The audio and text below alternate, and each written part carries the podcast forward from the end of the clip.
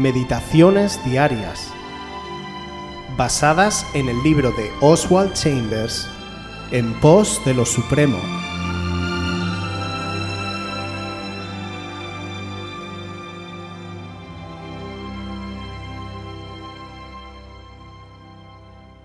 Adoración a la obra. Primera de Corintios 3, 9.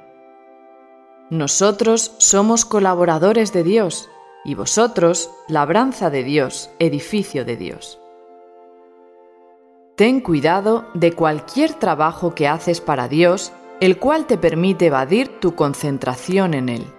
Muchos obreros cristianos adoran su obra.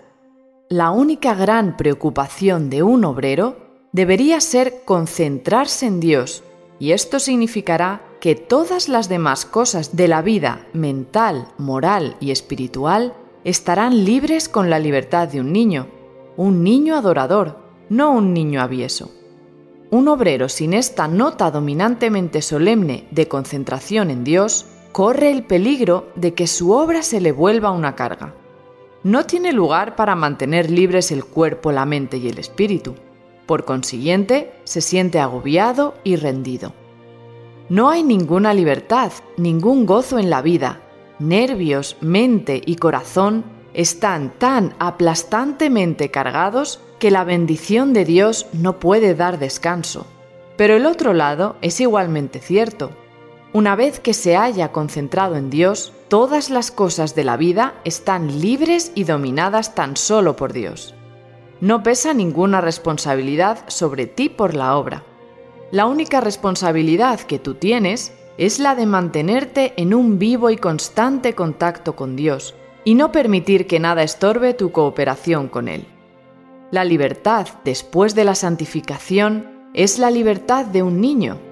Las cosas que antes sujetaban la vida se han desvanecido, pero ten cuidado de recordar que has sido libertado con un solo propósito, el de estar absolutamente consagrado a tu coadjutor no tenemos ningún derecho para juzgar dónde se nos debe colocar, o de formar ideas anticipadas acerca de aquello para lo cual Dios nos está preparando. Dios maneja todo. Donde quiera que Él nos ponga, nuestro único gran afán debe ser el manifestarle una devoción ilimitada en aquella obra particular. Como dice Eclesiastés 9:10, todo lo que te viniere a la mano para hacer, hazlo según tus fuerzas. Lo que nos expone hoy Oswald es una realidad que vivimos o en la que podemos caer todos aquellos que servimos a Dios. Dios nos ha llamado como colaboradores suyos, pero sin darnos cuenta podemos caer en el peligro de no adorarle a Él, sino adorar a su obra, y esto marca una gran diferencia. Lo único que nos debería de preocupar es estar bien con Dios, que no haya un atisbo de pecado entre Él y nosotros, que no haya un ápice de duda de que somos aceptados y aprobados por Dios. Esto es lo que nos debe preocupar.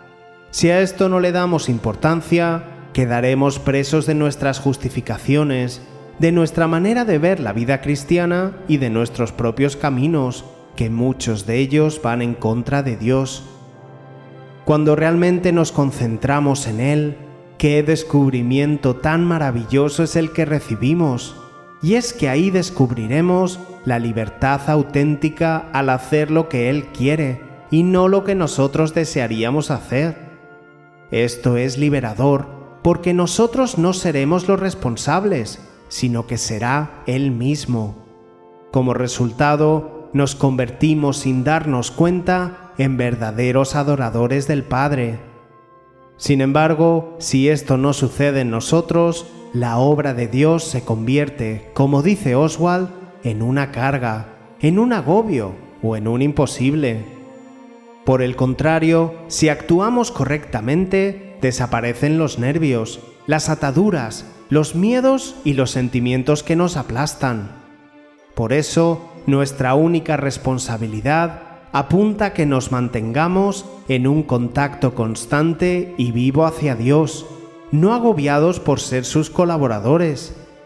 La libertad que el Señor da a sus siervos es la de un niño.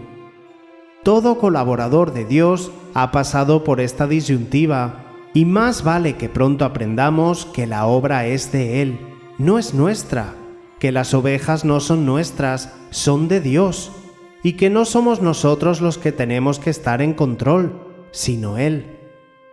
Que dejemos que Dios obre en todas las circunstancias, en nosotros y en aquellos a los que ministramos.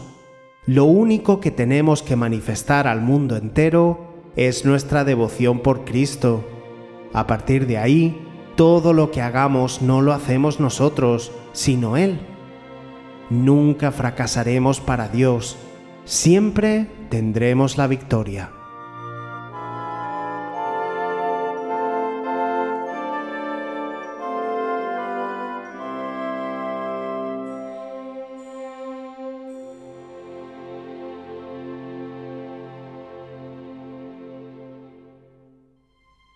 Si quieres volver a escuchar este devocional o cualquier otra de nuestras emisiones anteriores, puedes visitar nuestro canal de YouTube buscándonos como Aviva Voz FM. También puedes ponerte en contacto con nosotros a través de nuestra página web www.avivavoz.es o mandarnos un correo electrónico a la dirección contacta@avivavoz.es.